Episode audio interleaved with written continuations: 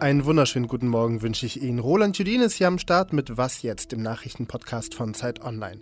Am heutigen Dienstag, den 27. Februar, sprechen wir über das Verhältnis von Krieg und Geld.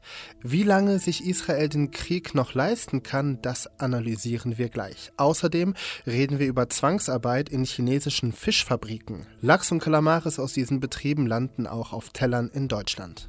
Zuerst aber wie immer die Kurznachrichten. Ich bin Lisa Pausch. Guten Morgen. Der französische Präsident Emmanuel Macron zieht es in Betracht, zur Unterstützung der Ukraine gegebenenfalls westliche Bodentruppen zu entsenden. Nichts dürfe ausgeschlossen werden, damit Russland nicht gewinnt, sagte Macron zum Abschluss der Ukraine-Konferenz in Paris. Bei dem Treffen hatten 21 europäische Staats- und Regierungschefs und Chefinnen über weitere Hilfen für die Ukraine gesprochen. Macron begrüßte den Vorschlag aus Estland, gemeinsame Schulden aufzunehmen, um die Militärhilfen zu bezahlen. Aus Tschechien kam der Plan, Munition für die Ukraine aus nicht-europäischen Ländern zuzukaufen. Nach gut 21 Monaten Wartezeit ist es jetzt offiziell. Schweden wird das 32. Mitgliedsland der NATO. Das ungarische Parlament hat dem Beitritt gestern mit einer deutlichen Mehrheit zugestimmt. 188 Abgeordnete waren dafür und nur sechs dagegen. Jetzt fehlen nur noch Formalitäten. Sobald der ungarische Ministerpräsident Viktor Orban den Beschluss unterschrieben hat, kann Schweden seine Beitrittsurkunde auch schon beim US-Außenministerium in Washington hinterlegen. Redaktionsschluss für diesen Podcast Podcast ist 5 Uhr. Krieg ist teuer. Die Munition, die Panzer, die Verpflegung der Soldatinnen und Soldaten, alles kostet Geld. Deswegen spielen die Finanzen in jedem Krieg und Konflikt auf der Welt eine entscheidende Rolle. Wie ist das im Gazakrieg? Viereinhalb Monate ist das Massaker der Hamas her und seitdem herrscht Krieg. Unvorstellbares Leid auf beiden Seiten. Der Gazastreifen liegt in weiten Teilen in Schutt und Asche und Israelis bangen immer noch um ihre Angehörigen, die als Geiseln von der Hamas festgehalten werden. Wir wollen mal auf die wirtschaftliche Dimension zu sprechen kommen. Paul Mittelhoff ist Politikredakteur der Zeit und hat zu Israels Kriegskosten recherchiert. Hallo Paul. Hi Roland. Welche Kosten fallen denn in dem Krieg so an? Also, man muss wissen, Israel ist eine Reservistenarmee und nach dem 7. Oktober wurden 350.000 Reservistinnen und Reservisten, im Fall von Israel tatsächlich Männer und Frauen, mobilisiert und die haben alle auch noch zivile Jobs und die sind teilweise ziemlich hoch bezahlt. Deren Einkommen, das sie ja jetzt sozusagen gar nicht erwirtschaften können, wird derzeit über die Sozialversicherungen ausgeglichen. Das ist ein riesiger Kostenfaktor. Außerdem wurden bis zu 150.000 Menschen aus ihren Dörfern und Kibbuzim an den Grenzen evakuiert. Im Süden, nahe des Gazastreifens, natürlich direkt nach dem 7. Oktober, auch aufgrund der massiven äh, Raketenangriffe der Hamas. Diese Menschen kehren mittlerweile wieder zurück. Aber auch im Norden an der Grenze zum Libanon, äh, dort steht die libanesische Terrormiliz Hezbollah und schießt im Moment sehr viele Raketen auf israelisches Territorium. Auch das ist extrem gefährlich. Diese Menschen sind in Hotels untergebracht, ähm, seit teilweise Monaten Monaten schon und auch das ist extrem teuer. 350.000 Reservistinnen und Reservisten wurden nach dem 7. Oktober mobilisiert, also Frauen und Männer, die der Wirtschaft jetzt fehlen. Ähm, welche Wirtschaftsbereiche sind denn besonders betroffen durch den Krieg? Der Kern der israelischen Wirtschaft ist der Hightech-Sektor. Große Teile der Exporte entfallen auf diesem Bereich. Äh, und tatsächlich sind die bestausgebildetsten Bürgerinnen und Bürger des Landes meistens beschäftigt in Hightech. Und in Israel gilt eben auch, die bestausgebildetsten übernehmen die verantwortungsvollsten Aufgaben im Krieg. Das ist anders als in vielen anderen äh, Gesellschaften, in denen ja, wenn man sich zum Beispiel die russische Armee anguckt, oft die, äh, die ähm, Kinder Söhne aus Familien mit ganz geringem Einkommen und geringer Bildung an die Front geworfen werden. In Israel sind die bestausgebildetsten Piloten, Elitekampfeinheiten äh, und dienen in den Nachrichtendiensten. Im Moment fehlen 20 Prozent im Hightech-Sektor und das ist natürlich schon ein riesiger wirtschaftlicher Einschnitt. Also sozusagen die Bildungselite ist im Krieg. Viele Menschen aus den Grenzgebieten werden in Hotels untergebracht. Die Verpflegung dieser Menschen ist eine wichtige, unerlässliche Aufgabe, aber kostet jede Menge Geld. Wie lange kann sich Israel den Krieg noch leisten?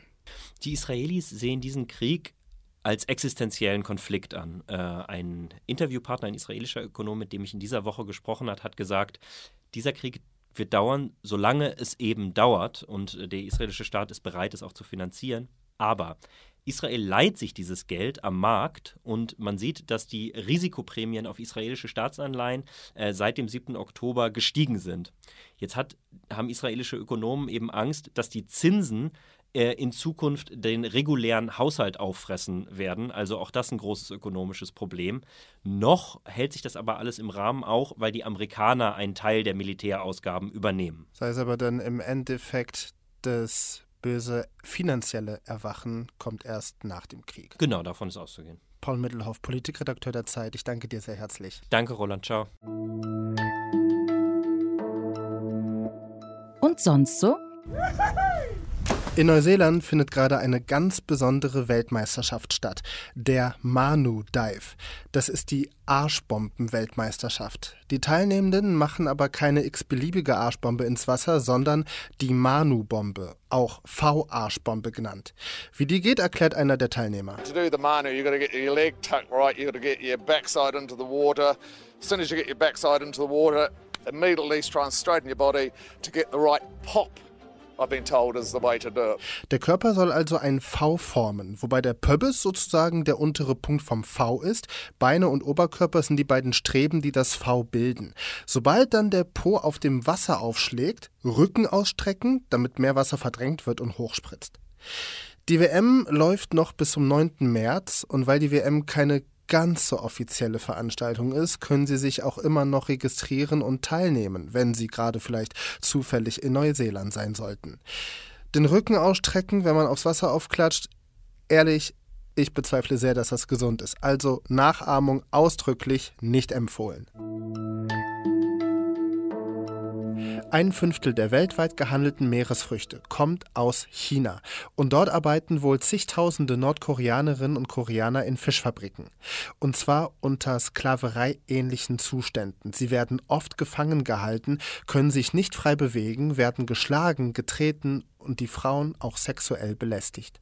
Das hat ein Recherchenetzwerk aus den USA herausgefunden. Tom Fischermann koordiniert die internationale Wirtschaftsberichterstattung bei der Zeit. Tom, erstmal vorweg, kannst du erläutern, wie läuft das ab? Wie kommt eine Frau oder ein Mann aus Nordkorea in eine chinesische Fischfabrik?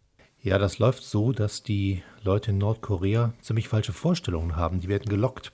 Die hören, dass sie da 260 Dollar im Monat verdienen können, übersee in China. Und äh, dann bewerben die sich, denn in Korea selber sind die Gehälter oft 3 Dollar. Und äh, man bewirbt sich, man wird von der Partei überprüft, ob man politisch korrekt ähm, ist, ob man äh, überzeugter Sozialist ist, äh, ob man äh, vielleicht Überläuferfantasien hegt, äh, ob man groß genug ist, denn kleine Leute unter 1,55 sollen das Land nicht im Ausland vertreten. Und wenn dann alles in Ordnung ist, man vielleicht noch ein kleines Bestechungsgeld gezahlt hat, dann geht es auf zum Beispiel nach China, aber auch in viele andere Länder. Und woher wissen wir, dass die Nordkoreanerinnen und Koreaner in diesen chinesischen Betrieben ausgebeutet, geschlagen und gefangen gehalten werden? Ja, das ist das Ergebnis der Arbeit dieses Recherchekollektivs, mit dem wir hier äh, zum wiederholten Male gut zusammengearbeitet haben. Die arbeiten mit sehr fortgeschrittenen Methoden, äh, äh, von Satellitenüberwachung bis hin zu Auswertung sozialer Medien vor Ort, mit Übersetzern, mit Privatermittlern. Und ähm, dann gab es verschiedene Indizien bis hin dazu, zu den ganz trivialen Dingen, dass im chinesischen Dojin, das ist so das TikTok in China, dass dort Videos hochgeladen werden aus Werkshallen oder ringsum Werkshallen, auf denen diese nordkoreanischen Arbeiterinnen und Arbeiter einfach zu sehen sind und äh, dort auch kommentiert werden. Was in China ein Geheimnis ist, ist eigentlich auf Dojin, dem TikTok dort, einfach so zu sehen. Aus Perspektive der Menschenrechte ist das ja katastrophal. Also Menschen werden in unvorstellbar schlimmen Zuständen gefangen gehalten, ähm, säubern, schneiden und verpacken Meeresfrüchte, die dann teilweise auch in Deutschland auf den Tellern landen. Aber sind diese Zustände auch aus anderen Gesichtspunkten, wirtschaftlichen oder politischen Gründen problematisch? Also das Wichtigste sind, glaube ich, aus meiner Sicht die Menschenrechtsverletzungen. Es läuft einem ja kalt den Rücken runter, wenn man das alles äh, liest und wenn man dann auch äh, zum Teil nachgewiesen bekommt, dass mit allergrößter Wahrscheinlichkeit solche äh, Fische und solche Meeresfrüchte dann am Ende aus diesen Zwangsarbeitslagern in Deutschland landen und dass dann deutsche Supermärkte auch ehrlich gesagt mit ziemlich allgemein verbindlichen, blöden Erklärungen daherkommen, dann äh, ärgert einen das Ganze. Es gibt äh, in Europa jetzt gerade die Bemühungen, ein schärferes äh, Lieferkettengesetz nochmal zu verabschieden, das unter anderem auch auf die Zwangsarbeit stärker schauen soll.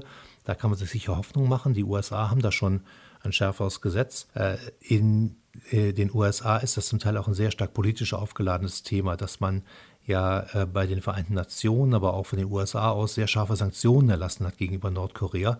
Und die werden jetzt überall gebrochen und diese Fische und Meeresfrüchte, die dort produziert werden, die gehen trotzdem überall äh, auf äh, Frachter äh, raus aus China und äh, landen dann wieder in, bei westlichen Verbrauchern und machen das Regime von Kim reich in Nordkorea und das ärgert Amerikaner, glaube ich, nochmal ganz besonders. Sagt Tom Fischermann, Zeitkoordinator für internationale Wirtschaftsberichterstattung. Ich danke dir sehr herzlich. Ja, gerne. Und damit geht was jetzt für diesen Dienstagmorgen zu Ende. Heute Nachmittag hält sie dann Azadeh Peschman im Update auf dem Laufenden.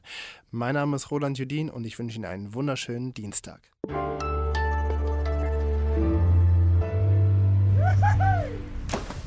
It's just a Kiwi thing, you know. It's just something we do. Yeah. You can't explain it. It's nothing you can grab hold of, but it's something you just do because you do it.